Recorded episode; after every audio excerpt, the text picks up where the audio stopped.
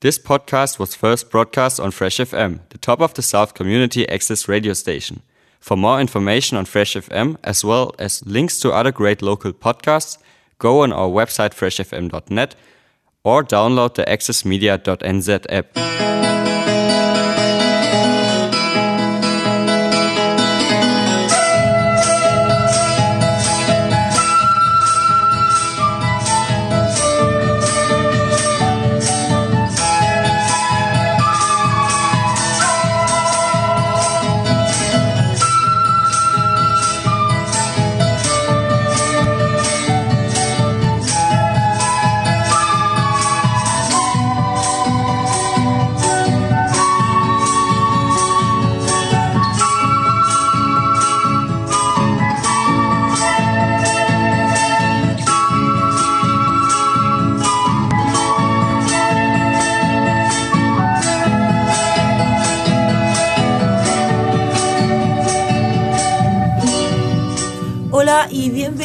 A una nueva edición de Viva Latinoamérica aquí en el 104.8 Fresh FM. Hola Luz, hola Julio. Hola Jessica, hola Luz, eh, un agrado compartir nuevamente con ustedes el dial en el 104.8. Claro que esta vez desde un rol un poco más a la distancia, eh, con un espacio pequeño donde pueda comentar mis propias impresiones. Buenas tardes a todos ustedes. Buenas tardes Julio y bienvenido en este nuevo rol. Eh, estamos cambiando paradigma en todos lados parece. Le damos la bienvenida también a todos quienes nos están escuchando esta tarde a través de Fresh FM en Nelson, New Zealand y a través de freshfm.net a través de todo el mundo. Así es, esperemos que nos estén escuchando. Hoy tenemos un montón de eh, conversación respecto de lo que está ocurriendo eh, en este momento en Latinoamérica. Vamos a hablar un poco de lo que está ocurriendo en um, Perú, sí. ¿cierto? Eh, vamos a hablar un poco de algo que de lo que me acabo de enterar y que es bastante penoso, la muerte de tres periodistas durante en lo que va corrido del año en México. Eh, no es aceptable y uh, noticias de Latinoamérica en general. Pero hoy día es bien particular porque hoy día parten los 10 minutos de julio que habíamos anunciado en el, el, programa anterior. Estos 10 minutos son, como recién Julio nos, nos dijo, eh, un espacio en que él va a desmenuzar, comentar y analizar noticias desde su perspectiva. Como siempre, comenzamos con un poquito de música y luego nos vamos a conversar.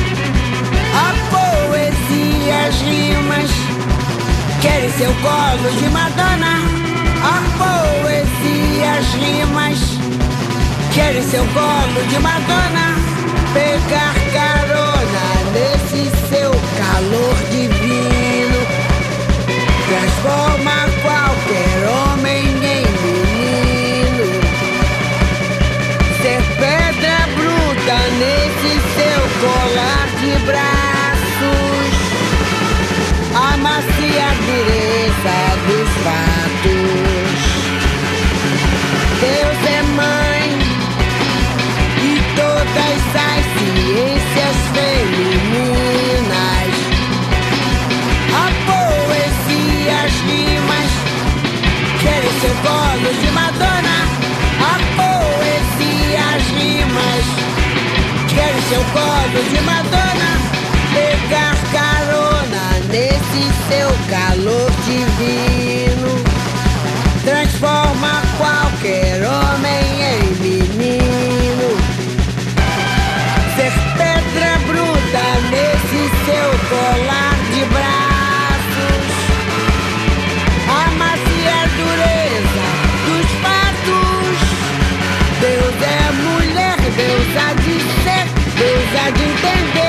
coisa é de querer que tudo vá para melhor. Se for mulher, Deus há de ser, Deus há de ser fêmea, Deus há de ser fina, Deus há de ser linda, Deus há de ser, Deus há de ser fêmea, Deus há de ser fêmea, Deus há de ser fina, Deus há de ser fina, Deus há de ser linda.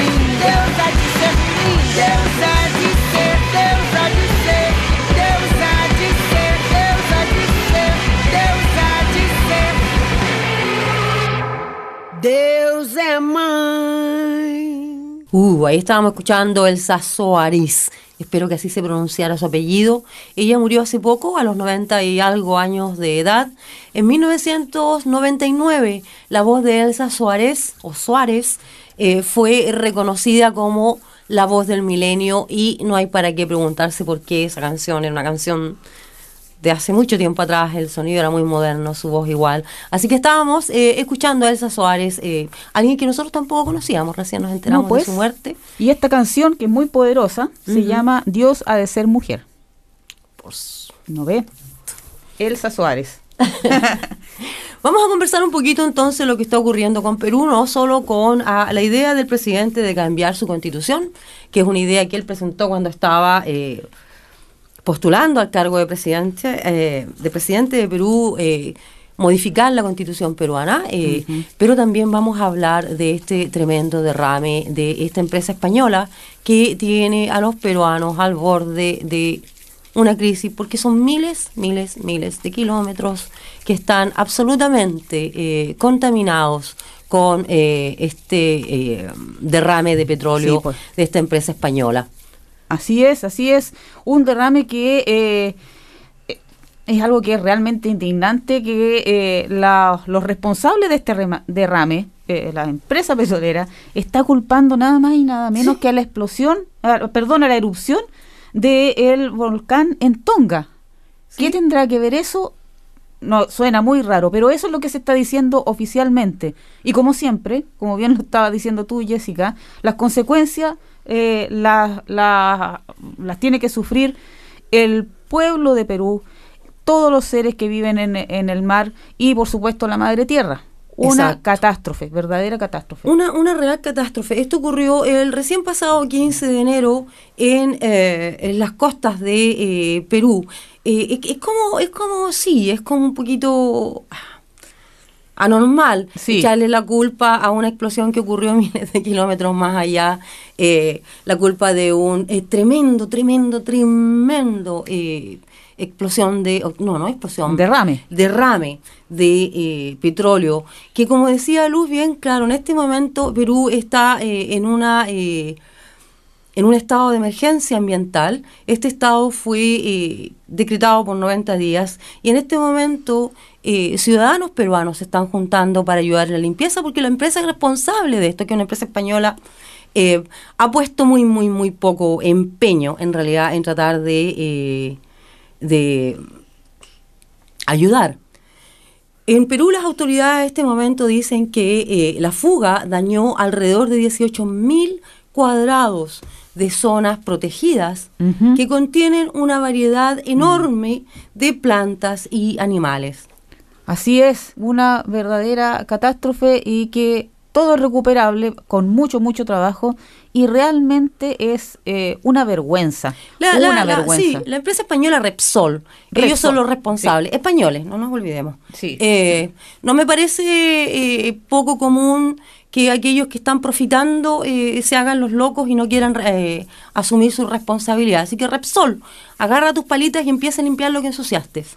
Así es, así es. Tendrán que hacerlo, tendrán que hacerlo. Otra vez más, otro derrame que quede impune, no creo. Y ojalá que no sea así, porque en Perú también, como tú bien lo anunciabas, Jessica, hay anunciada reforma de la Constitución. Claro, claro que sí. Y, eh, pero sin embargo, en, en, eh, como nosotros recordaremos, en, en la elección, esta elección eh, en que Pedro Castillo eh, salió elegido presidente de la República de Perú, eh, fue totalmente dividida, o sea, estaba más o menos 50 y 50%. Y esto, por supuesto, se refleja también en el Congreso. Y si bien eh, Pedro Castillo salió con la promesa de reformar la Constitución, es un compromiso que él hizo con su pueblo, eh, algunos parlamentarios eh, hicieron una presentación al Tribunal Constitucional de Perú, diciendo que cambiar la Constitución anticonstitucional. Entonces, tienen que esperar eh, una eh, decisión de este tribunal respecto de la presentación oficial que hicieron estos parlamentarios. Eh, y Castillo dice que eh, sea cual sea la, la decisión, se va a informar al pueblo, no hay planes oscuros de ningún tipo y lo único que queda es decirle a la gente que van a votar todas las vías para cambiar la constitución, porque ese es su compromiso. La propuesta de aprobar una nueva constitución que reemplace la que ellos tienen y que viene desde 1993, Así. en todo caso en Perú está cobrando fuerza y eh, hay varios sectores que están absolutamente interesados en esto. La reforma de la constitución política del 93 peruana dispone en uno de sus artículos que toda reforma constitucional debe ser aprobada por el Congreso con mayoría absoluta del número legal de sus miembros y ratificada mediante referéndum. Lo que hace el trámite un poquito difícil porque como Lu estaba explicando recién, Mm. ya durante la elección la división en Perú fue enorme. Eh, el- recordemos que eh, el presidente peruano no fue dado ese título, por lo menos un mes se demoraron en clarificar, según ellos, Mm. eh, si había sido la hija de Fujimori o, o Pedro Castillo. Pedro Castillo, estaba pensando en el mexicano. Sí. Pedro Castillo, el que había ganado, después de más de un mes más o menos, se clarificaron las situaciones y declararon vencedor a Castillo. Pero si nos, eh, nos fijamos en lo que dice que la constitución para ser modificada necesita una total aprobación de todo el Parlamento, eh, la tarea de Castillo, a pesar del interés de otro, se está viendo un poquito eh, compleja, precisamente porque necesita tener un apoyo total. Y justamente es muy compleja esta situación porque y es comparable con la situación que eh, se vivió en Chile, incluso Pedro Castillo ha hecho comparaciones de que es un proceso similar, porque uno, la constitución del año 90 que rige Perú en este momento fue dictada también por Fujimori. Exacto. Así que eh, tiene un triste, triste, una triste historia esta constitución y también eh, la crisis de eh, legitimidad de las instituciones, incluida el ejecutivo y el legislativo, fueron los que marcaron eh, y decidieron el voto ciudadano en favor de Castillo porque quieren cambiar su estructura y sus instituciones. Incluso eh, dijo Castillo que él ve que el Congreso tiene su propia agenda, pero que él cree que hay que mirar otra experiencia, como lo que acaba de pasar, como decía, con la hermana República de Chile. Así es donde que esperamos que tengamos el éxito, que tengamos el éxito que debiéramos tener con la constitución que se está eh, en estos precisos momentos fabricando en Chile. así es, ¿Cierto? así es. Ta ta ta tan. Vamos a tener que tener una el fanfarria. micrófono número 3. Sí. Una fanfarria, se nos olvidó traer una fanfarria. Vamos a tener que de- designar una fanfarria para, para el, el segmento de julio. Vamos a pasar de Perú a los 10 minutos de Julio. Julio nos va a contar hacia dónde se mueve su idea de programa. Eh, buenas tardes, Luz. Buenas tardes, Jessica, nuevamente. Hola Julio, bienvenido de nuevo. Gracias por eh, este espacio que me están eh, proveyendo a través de la radio Express FM. Sin duda es una muy buena oportunidad de opinar libremente, digamos. Eh, curiosamente, eh, he estado tratando de esbozar un, un tipo de comentario que sea eh, en sintonía con, con lo que es el programa, que este es un programa de conversación, pero también un programa de análisis. Sí. En ese sentido, eh, hoy día me gustaría centrarme un poquito en todo este proceso que ha exp- experimentado Chile post elección. Eh, esto de que se nos, lo que se nos viene ahora con Gabriel Boric, pasado toda esta euforia electoral, ¿cierto? Eh, estos números, esta anécdota, este nuevo trato que se supone está tratando de implementar el señor Gabriel Boric y esto, este promesas de campaña que se hicieron versus lo que la realidad digamos que nos está que nos va a tocar vivir en este caso con el con el proceso de Gabriel Boric como presidente en Chile. Este acomodo del discurso que en algún momento se dio. Y para ello eh, me voy a colgar un poco de una visión vista desde la Universidad de Chile, el, del cuaderno de Historia de Ciencias Sociales, que plantea eh, respecto de cómo ha sido este desarrollo institucional en América Latina, eh, cree que las sociedades latinoamericanas exhibían estructuras mucho más simples 50 años atrás, y durante el último medio siglo, casi todos los países latinoamericanos han experimentado notables procesos de transformación y de modernización eh, que han generado una intensa diferenciación de los tejidos sociales, muy diferente a lo que les tocó vivir a nuestros padres y a nuestros abuelos, que eran aún más cerrados. eh, un sector que se dedica a la actividad política como con una relativa autonomía, que son las élites, digamos, las élites políticas, y que sin, embargo ha ganado también una vasta desilusión eh, colectiva, porque la gente ha terminado definitivamente con todos estos procesos transformacionales en América Latina por no creerle a los políticos. Prueba de eso es eh, los altos números de abstención que en las últimas elecciones, salvo la excepción de, de esta última en Chile que fue por razones que ya las comentamos en este programa. Entonces, eh, desde esta perspectiva, la reforma eh, de los poderes del Estado en términos de rediseño administrativo constituye para estos señores de la Facultad de Ciencias Sociales de la Universidad de Chile, lamentablemente, la ocupación central de las modernas élites. Simplemente es una forma, una nueva práctica, eh, una nueva práctica de corrupción, una noción de transición, un, un paso desde la aristocracia tradicional a la élite funcional, digamos, moderna, que ha significado no solo un descenso, sino también un genuino descalabro histórico, un quiebre, digamos.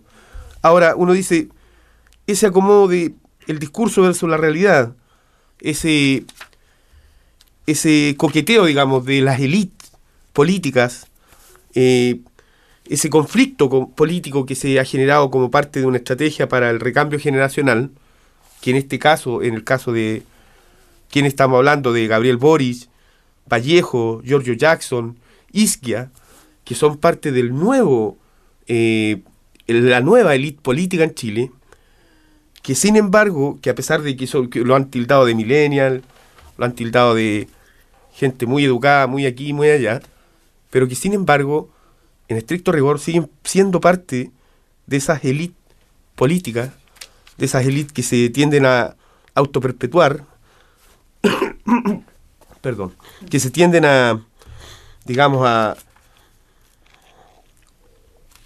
a, mantener en el tiempo y a conservar el poder solamente entre ellas, porque en estricto rigor, eh, la- el ascenso de Gabriel Boric yo creo que representó, representó para los chilenos algún grado de esperanza, sin duda.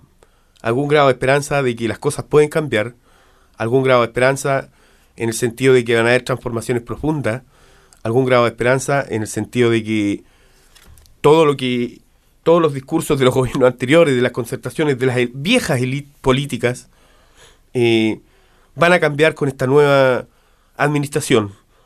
Sin embargo, en esto quiero ser un poco pesimista y de acuerdo con lo que estaba planteando estos señores de la Universidad de Chile, al parecer los guiños que está haciendo este nuevo gobierno apuntan justamente en la dirección que están diciendo estos señores, que es la mantención del poder del status quo per se. Y pruebas al canto, por ejemplo, veo que a propósito de, de toda esa fanfarria que generó el cambio de gabinete, esa, esa expectación, digamos, de, de, de- de quién iba a acompañar a Boris en este proceso transformacional, como se ha llamado en Chile. Y si tú ves, eh, son parte también, muchos de ellos eh, son parte de la vieja camada de la élite política. Eh, es patente en el caso, por ejemplo, del ministro de Economía, que fue un, un, sentimiento de Mario Marcel, ¿cierto? Eh, presidente del Banco Central, expresidente del Banco Central, y que justamente eh, para la élite económica significó un respiro, porque en el fondo estaban muy preocupados respecto de qué rumbo iba a tomar esta nueva administración. Asimismo, eh, si vemos que, por ejemplo, está Eduardo Vergara, que fue PPD, es jefe de seguridad de Bachelet, ahora está en prevención del delito como subsecretario. Miguel Crispi, que perdió una reelección por el Distrito 12 y ahora está como subdere, el mismo rol que tuvo su madre en el gobierno de Bachelet. Vemos que está también Manuel Monsalve, Partido Socialista, eh, como estaba en el límite de la reelección y no podía volverse a postular, está como subsecretario del Interior y no fue considerado para una postulación senatorial. Entonces, ¿de qué hablamos?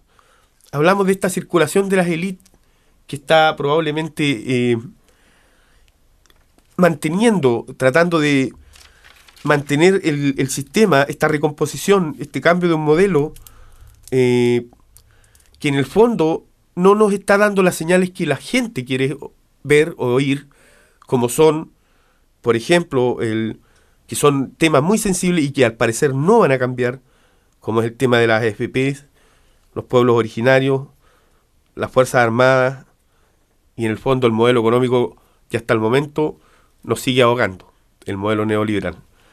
En fin, eh, a modo de raya para la suma, eh, lo que quiero un poco este pesimismo ilustrado, digamos, que, que trasuntan la- el comentario de, los, de estos señores de la Universidad de Chile, me cuelgo de ellos a partir de cuáles han sido los primeros movimientos de Gabriel Boric en, la composición de su gabinete. Y visto así, eh, espero eh, que seamos eh, absolutamente vigilantes respecto de que cumpla sus promesas de campaña, porque en el fondo no queremos que las mismas élites o que las nuevas élites se sigan perpetuando y no abran espacio para la gente, que es lo que en definitiva nos importa a todos nosotros. Muchas gracias.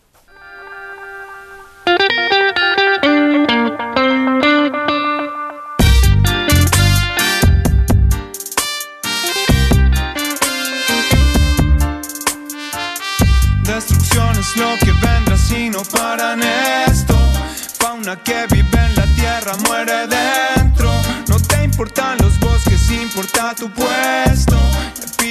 Fuerza a Dios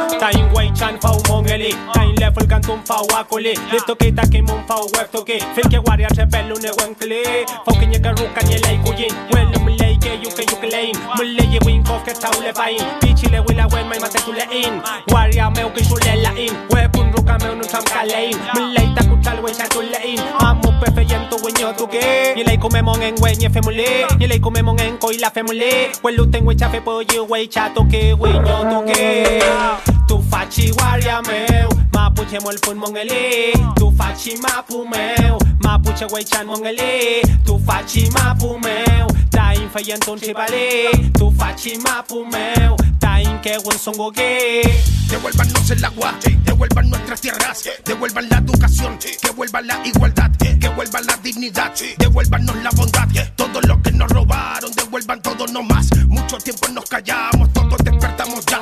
Greco Negrón, pido papá Dios que nos devuelvas amor, amar, amar. Nos estamos alejando y creamos vida de dos. Y amor, mi hermano, ¿qué está pasando? ¿Y qué pasó con One? Nadie me va, no pierdas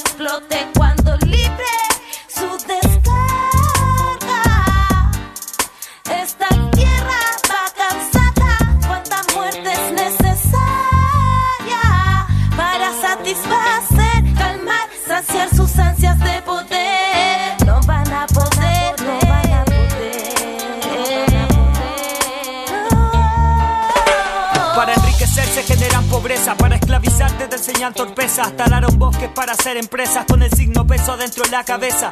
Hasta dónde llega la inconsciencia, todo será causa y consecuencia. ¿Qué pasará con nuestra descendencia? Tus nietos, ¿qué mundo les dejas de herencia? No sé si cambiar el mundo en una canción, pero quizá alguien que escuche se le da la ocasión de cambiar nuestra dirección. En este barco a la deriva con el diablo en el timón. Preocupados de la tendencia, prejuiciosos de esta sociedad. Antes de querer más conciencia, queremos tener el último celular. El mundo ya no tiene paciencia, junta la tierra, el cielo y el mar. No generamos la conciencia, toda la existencia llega a su final. Dios bendiga, mira ese río que va corriendo. Qué bosque nativo, qué bonito, qué pulento. Lástima sería que se no se case el río y del bosque solo se queden los recuerdos. Están matando los elementos. Venga va el pueblo, verá que no miento. Solo se mena costa en la madera, llenar su cartera de y salir corriendo. Pasarlo honesto, no estoy de acuerdo. No obliguen a que Pachamama saque su poder, ya que ese poder desate toda una masacre y al final del cuento. Ey, descontento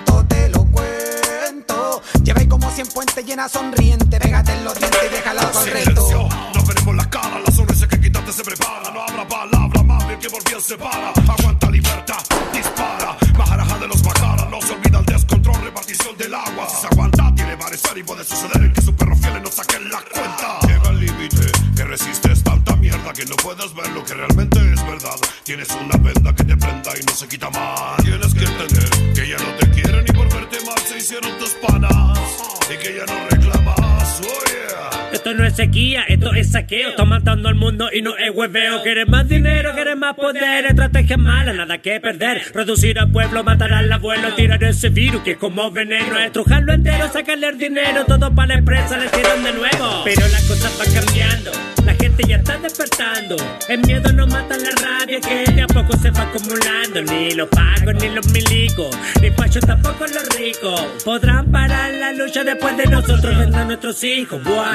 Que siga creciendo el desierto, ríos, lagos, valles muertos, futuro incierto para la descendencia, puros nefatos en la presidencia, cero paciencia porque necesitamos un real cambio drástico, un poco de conciencia porque en el mar queremos vida y no puro plástico. Sería fantástico que día a día hubiese armonía, empatía entre toda la gente, pero lamentablemente no mata la policía y la prensa no miente. Así, seguirá la sequía en los corazones y mente, ves como oponente al que está tirando barría, resentido incompetente, yeah, humildad, corazón y balance, el fucking ego, aquí no va ni todo todo real, aunque vivamos en donde se niega el agua, hotel la Roma con todo Chile no empresarial, igualdad y dignidad para mi gente, Chile despertó, nunca acabó el estallido social, tú serás tu favor la crisis sanitaria, que la diferencia no sea hereditaria.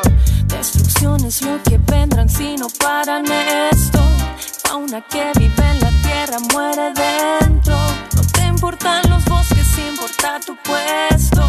Pido fuerza a Dios y a todos mis ancestros. Contaminan los ríos, no tienes perdón. Tu cauce va a fluir por los valles del rencor. Tu bolsillo está lleno y no respetas el sol. Se acerca el día que tendrás que dar cuentas a Dios. Pero se vive sin agua y muerte. El río trae su melancolía. Se escucha tronando la cordillera porque le importa más su economía. Es el plan, no nos van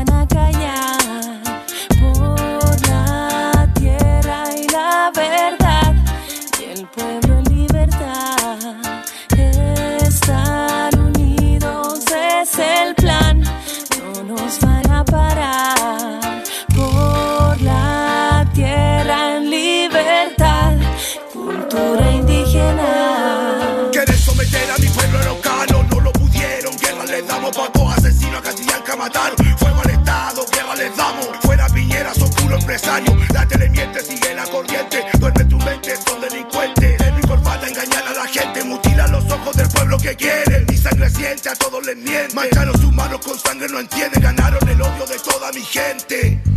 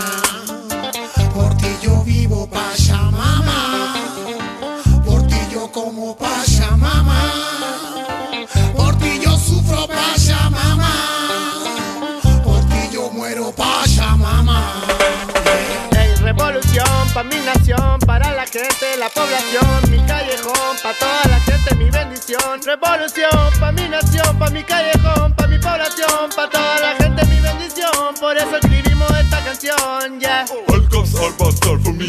Making black black, do you know what I mean? Abuso, apropiación mercantil de recursos necesarios para sobrevivir. La ley protege, el Estado administra cada quien sus bienes a sus cercanos. Privilegios secan un cerro, el agua y la tierra diferentes dueños. ¿Dónde está mi huerto y el bosque entero? ¿Lo talaste produciendo vino de otro hemisferio? Extinción, nativa una flora por. El suelo se parte sin humedad, todo amarrado a la constitución. Entregado a privados. Trato asegurado, imposible perder el negocio con este electorado. No hay peor chico que no quiere ver. No hay peor creyente que, que no tiene fe. No hay peor mensaje que el que ves en TV. No hay peor artista que el que te hace el papel. Padre e hijo nunca están de acuerdo. Derecha, izquierda y su resto en el centro. Lo más irónico de todo es el que sabe si del que se toca sale tonto de las aulas. El tonto no ve que se ha metido en su vida hasta que avisa a los perros inquietos que ladran y ladran. Pocos que se preguntan cómo nos controlan y buscan respuestas cuando las cosas no cuadran. Somos parte de la mentira, mejor contar que la fe te va a salvar. Cuidado al frente y atrás. Somos hijos de ciclos de manipulación. Por eso choca la opinión en cada generación. Deforestación, contaminación, sobrepoblación, civilización en peligro de extinción. La marginación se propaga como polución, mala educación, mala intención. Falta de emoción, nubla la razón. Somos el tumor que pide perdón, respira mundo, tanta destrucción. La falta de amor entre tú y yo se pone peor, falta conexión. Me connection the barrios, thinking of Inna the rhythm, inna the song, is what we flow. That's my soul, walking the journey over this road. Mad is the word, and fullest, I'm very so, like never before. Unity for one and all, this is in a work call, smashing down the Babylon wall. Corrupt people, them are gonna fall, from the very small to the very tall. Me no work for the money, me no work for the gold. Free the people, that's my goal. In Teenager army, that's my role. Rasta man to the come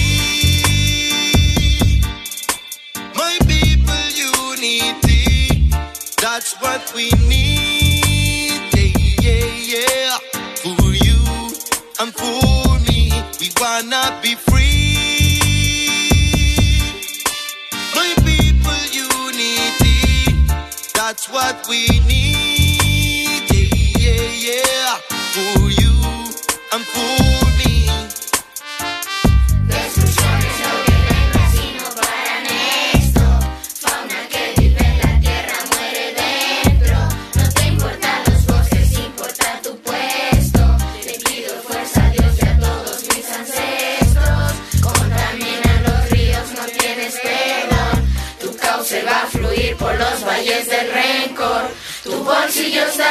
y no respetas el sol.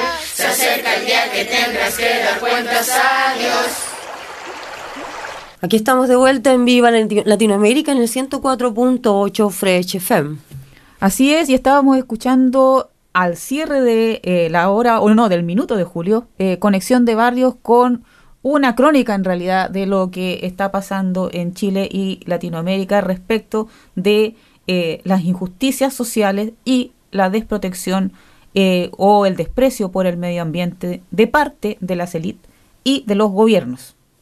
Así es que, eh, siguiendo con ese tema y un poco también eh, to- retomando esta idea que Julio planteó respecto de la, de la resistencia de las élites a todo lo que es cambio transformacional y más que eso, las estrategias de, la deli- de las élites de apoderarse de esos discursos, eh, es que queremos comentar lo que está pasando en Honduras, donde la recién electa presidenta Xiomara Castro, que ganó por amplia ma- mayoría y que representa justamente un cambio, un, un viraje hacia la izquierda, si se puede decir, pero sobre todo una pelea anticorrupción, esa es eh, lo central de su programa, eh, tiene que asumir eh, el 27 de enero, que allá es mañana, de acá. Así es que eh, la asunción del mando de ella está siendo muy, muy controversial porque los parlamentarios, parte de su co- coalición, 18 de los parlamentarios que salieron elegidos apoyando su discurso, apoyando su programa, de repente, como decimos en Chile, se dieron vuelta la chaqueta y 18 de ellos hicieron alianza con la derecha para eh, oponerse a las mismas políticas que habían dicho apoyar y por las cuales salieron elegidos. Esto podría significar, aunque es muy improbable, de que objeten la asunción de mando de Xiomara Castro mañana.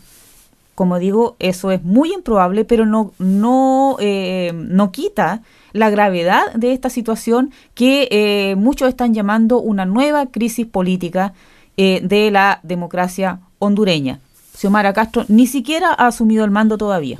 Yo generalmente creo que hay un problema eh, que eh, probablemente, en el caso de Xiomara Castro, es sus propios, eh, sus propios, como decías tú, eh, Luz, eh, apo- eh, apo- la gente que la apoyaba, se dividió en dos equipos para saber qué parte de la torta, porque al final Sí, del día estamos, sí, como sí, recién decía Julio antes de irse, um, las élites las élites que no nos dejan vivir en paz y que están siempre tratando de repartirse la torta entre ellos. Así que en el fondo están viendo quién va a tomar la parte más grande de la torta. Vamos a ver cómo Xiomara va a manejar esta situación porque es una situación compleja, muy compleja. Está comenzando precisamente antes de que ella tenga la oportunidad de eh, jurar como eh, presidente de eh, Honduras.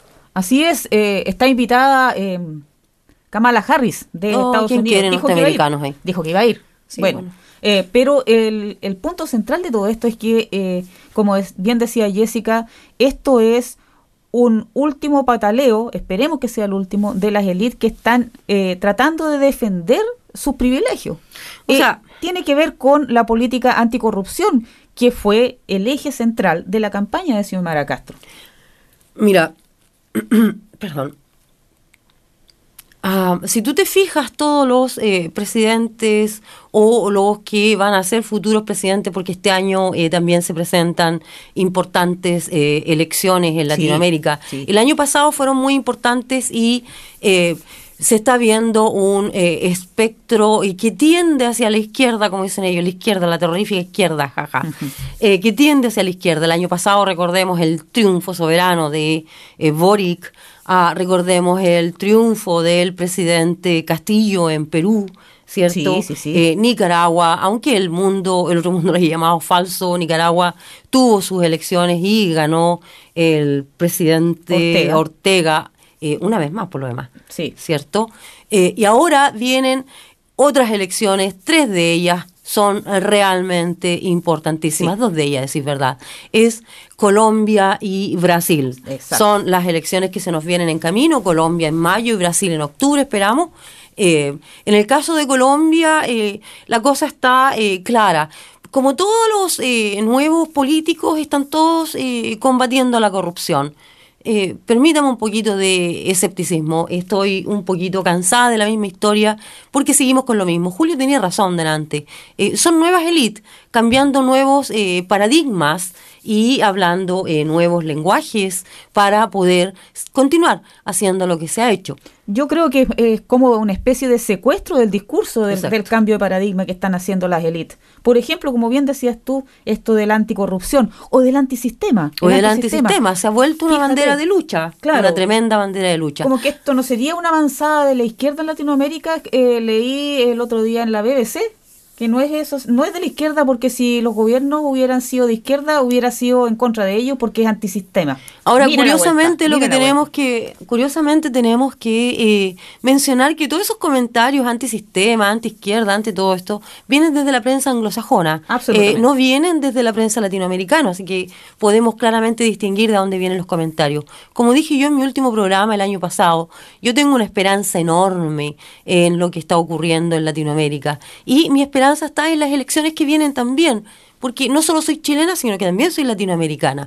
Y así es como en Colombia, en este momento, eh, hay tres candidatos. Eh, Iván, Iván el, el- el actual presidente, No, se está no, presentando también. No, no, no. ¿No se está No, presentando? ¿Quién se está presentando en su lugar? Porque su lugar está, pero Uribe, creo. Sí, es que lo que pasa es que hay, hay más de, de- hay muchos candidatos en Hay este mucho, momento. mucho, mucho, pero estamos hablando de, lo que más, de los que de más los resaltan. precandidatos, Mm. precandidatos. Estamos hablando en este caso de Petro, que eh, es un izquierdista, que am, es un ex guerrillero eh, y también un eh, economista, ¿cierto?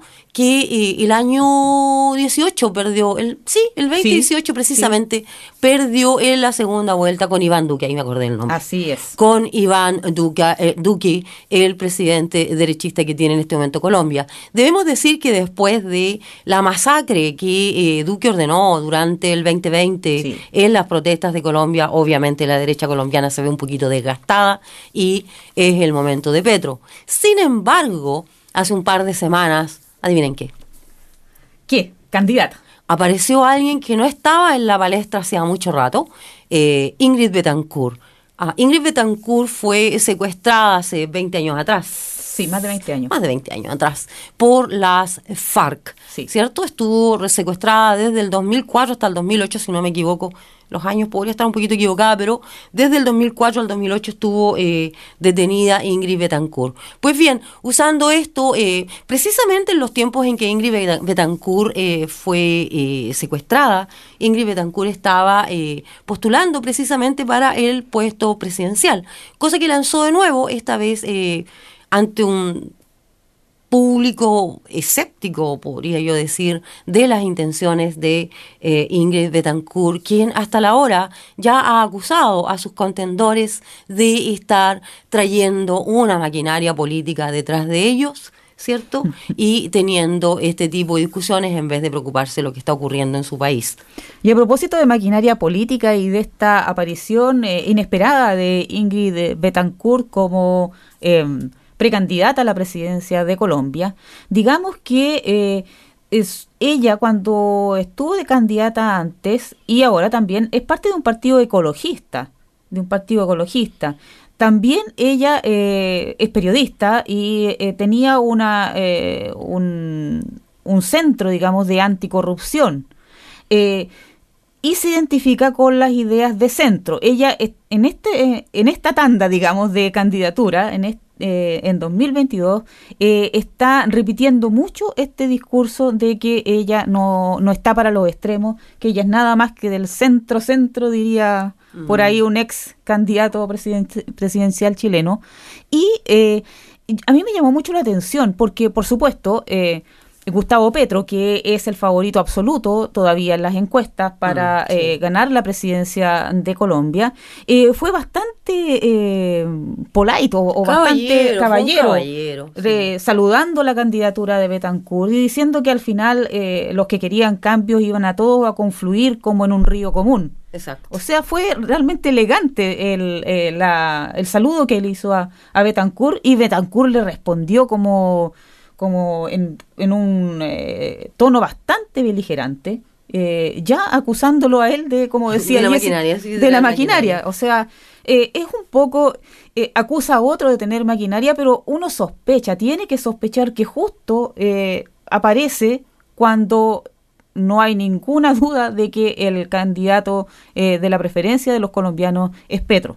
Podemos, podemos hacer, disculpa que te interrumpa, Luz, Sí. pero eh, solamente para tener una idea de por qué, por qué yo creo, o por, por qué mi pensamiento, mi análisis eh, de respecto de la aparición de Ingrid eh, Betancourt. Ah, no nos olvidemos que en Colombia nunca han tenido un presidente de izquierda. Ah, cierto, pues. Partamos por ahí. supuesto, por Partamos supuesto. por ahí. Entonces, eh, me puedo imaginar eh, el tremendo, la tremenda desazón que la candidatura de Gustavo Petro eh, debe estarle trayendo a algunos sectores de la élite colombiana. Sin embargo, si consideramos los tremendos números de eh, inmigración desde Colombia hacia otros países, particularmente a mi país, eh, Chile, donde no han hecho nada bueno, a decir verdad, si consideramos que Colombia es uno de los países más peligrosos del mundo por la violencia que se vive en Colombia, eh, yo creo que es tiempo de cambiar el paradigma ahí también. Sí. Y si nunca vi un presidente de otra línea, porque en realidad eh, yo lo he dicho muchas veces en este mismo programa, desde mi perspectiva, izquierda o derecha, no son relevantes nunca más, porque los dos van por el mismo lado. Al final del día lo que uno espera de un gobierno o de otro es que ese gobierno sea capaz de tener un gobierno igualitario donde la gente, la gente que es la que importa, eh, tenga acceso a lo mínimo, a lo mínimo. Pero ya vemos, Colombia tiene ya millones de desplazados internos y yendo hacia el exterior precisamente por la violencia continua que vive Colombia y que ningún presidente ha podido eh, detener. No sé si Gustavo Petro tenga las agallas o las patas para hacerlo tampoco. ¿O si lo dejan? O si lo dejan.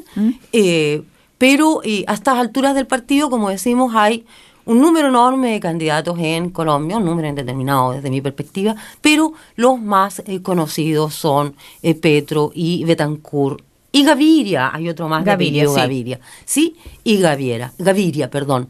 Pero la derecha no está con crisis de representación realmente en Colombia, la derecha tradicional, si se. Absolutamente, es una cosa como muy parecida a la que ocurrió en Chile Sí. durante el último, eh, este último eh, presidencia de, eh, de Sebastián Piñaña, ¿cierto? Sí. Que eh, Piñera, perdón. Le estás diciendo los apodos al pobre hombre.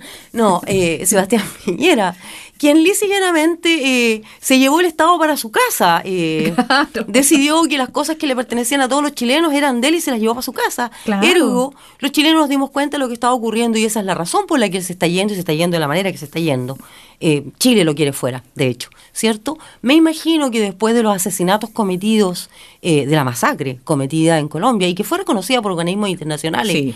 la masacre cometida durante las protestas del, mil, del 2019-2020. 2020. 2020. Sí. eh, la derecha, como dije antes, está cansada. Con esto, eh, la derecha fue está en el suelo en este Sí, minuto, la derecha sí. colombiana. Por y es le- por esa razón es que Petro y Betancourt y Gaviria están en este momento en algún lugar inesperado porque, como digo, en la historia colombiana no se refleja un presidente de izquierda.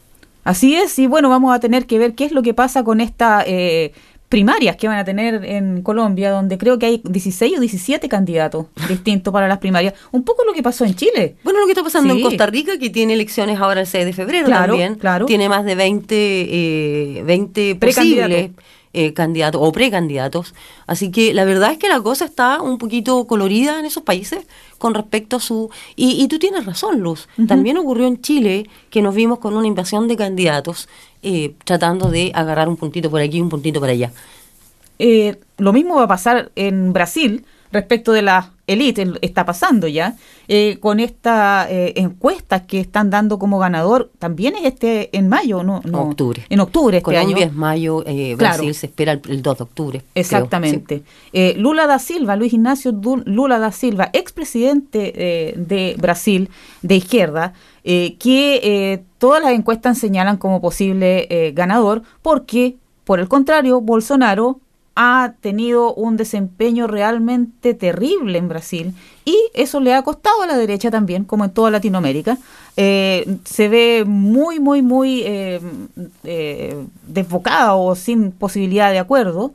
Eh, y, pero lo que sí se ve también es una em, represión activa de la gente todavía por parte de Bolsonaro y robo, claro, por supuesto que no. por Otro más que, se sí. está llevando el Estado a su casa. Claro, sí. claro. Eh, eh, insisto, hay unas tremendas peloteras contra la corrupción, Sí. pero la corrupción viene desde la cabeza del Estado hacia abajo.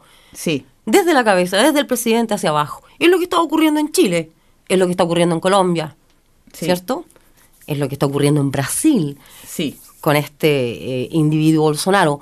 Eh, yo de verdad, de verdad, de verdad espero que Brasil pueda solucionar su problema porque, eh, como decías tú, Luz, eh, la criminalidad, por ejemplo, hacia los más pobres. Hace un par de semanas atrás pudimos ver en las noticias cómo eh, 1.200 policías entraban a las favelas y sin ningún reparo mataron más de 25 personas, todos ellos solamente sospechosos, ninguno de ellos cargado de nada. ¿Cierto? Así que eh, la verdad, la verdad es que yo creo que los brasileños en general están esperando la vuelta de eh, Ignacio Lula da Silva, quien gobernó Brasil durante los años 2003 y 2010, 2003 y 2010, con un éxito tremendo. Eh, cambió, por ejemplo, eh, la gente de color en Brasil, que sí. nunca antes tuvo derechos. Sí. Así de Sí. sencillo, cuando llegó Lula da Silva se pusieron derechos, hay educación, se fortaleció sistemas de salud, de educación, para precisamente poder sacar de la ignorancia obligada a- en la que tenían a las personas de color en Brasil, por ejemplo. Así, y, es- y eso es un proceso, porque es una injusticia enorme. De, el, eh, Ni hables de hubo eso. esclavos hasta el, último país del El último mundo. país del mundo que en tenía que los esclavos. De que se, que, que se abolió la esclavitud. O sea, es una vergüenza realmente el trato de los negros en Brasil. Y ha sido un proceso, como tú bien dices, Lula avanzó en eso. Eh, y se retrocede a cada rato, como por ejemplo esa matanza en una favela. Solamente Claro. porque ahí están los negros y los pobres. Es no, tan solo vergüenza. eso, ¿sabes qué? Si tú miras dónde están ubicadas las favelas, verás que es prime real estate, como le La llaman aquí en, Mm. en Nueva Zelanda. Es tierra valuable para ricos. Y ahora el presidente Bolsonaro tiene un nuevo plan para limpiar las favelas. Esperemos que se tenga que ir antes que su plan llegue a, alguien- a ningún... eh, norte. A ningún norte. O puerto. O puerto, o como tú quieras. Estamos aquí en el 104.8 Fresh FM con Viva Latinoamérica.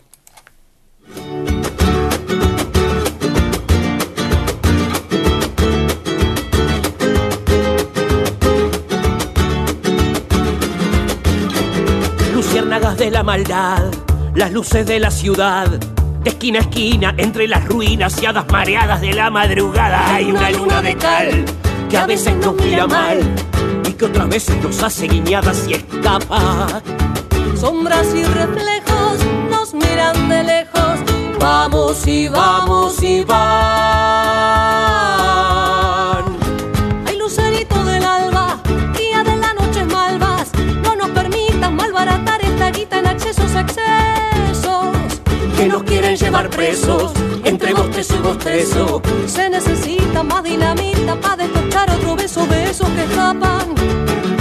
Cruzamos espejos que nos llevan lejos. Vamos y vamos y van.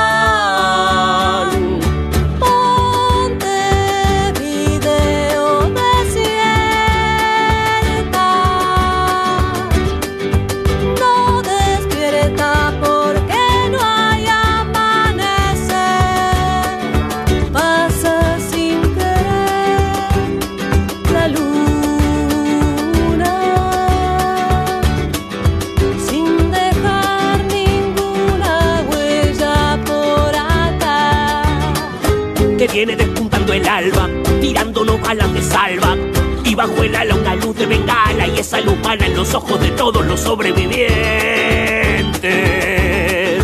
De la noche permanente, donde se gesta la aurora, Y de repente la fauna y la flora se encaman. sombras y reflejos que nos llevan lejos. Vamos y vamos y van.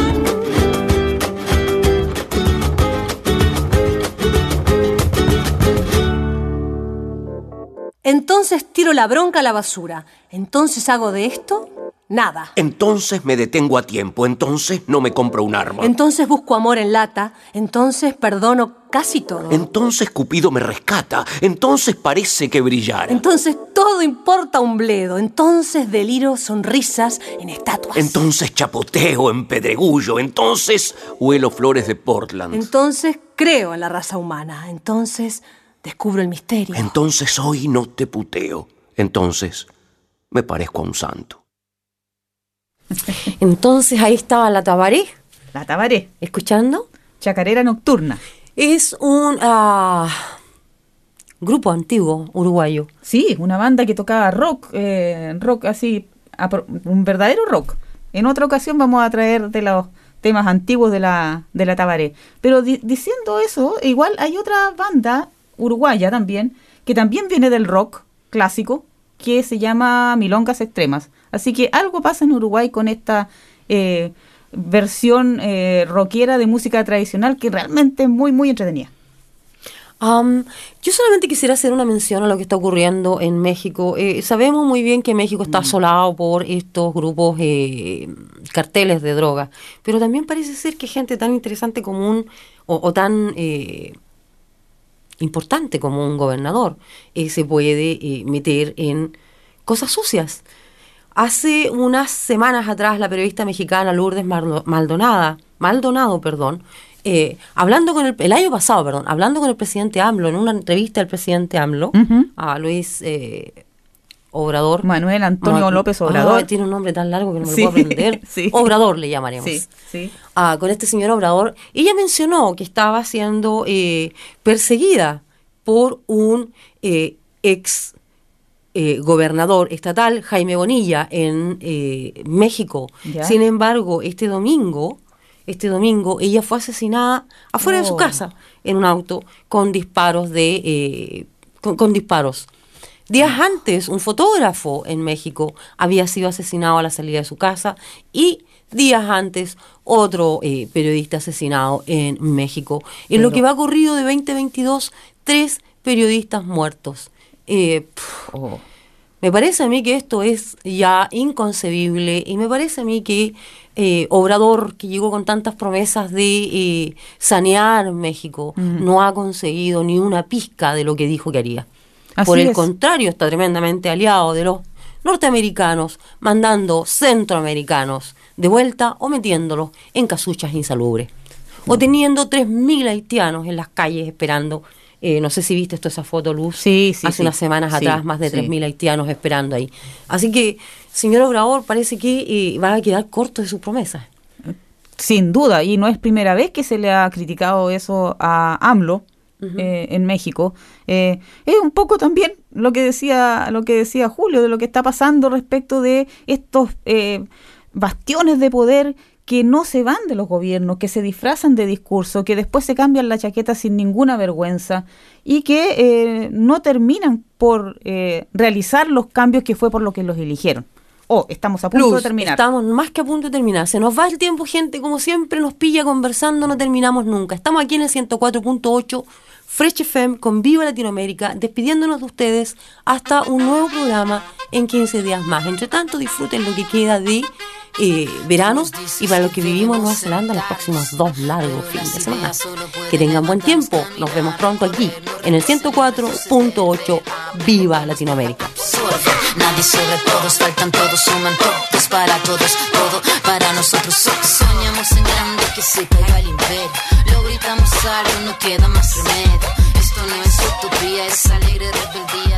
De que sobran de la Thanks to New Zealand On Air for making this podcast available by funding the Access Media project. Other great podcasts from Fresh FM are available through the accessmedia.nz app or our website freshfm.net.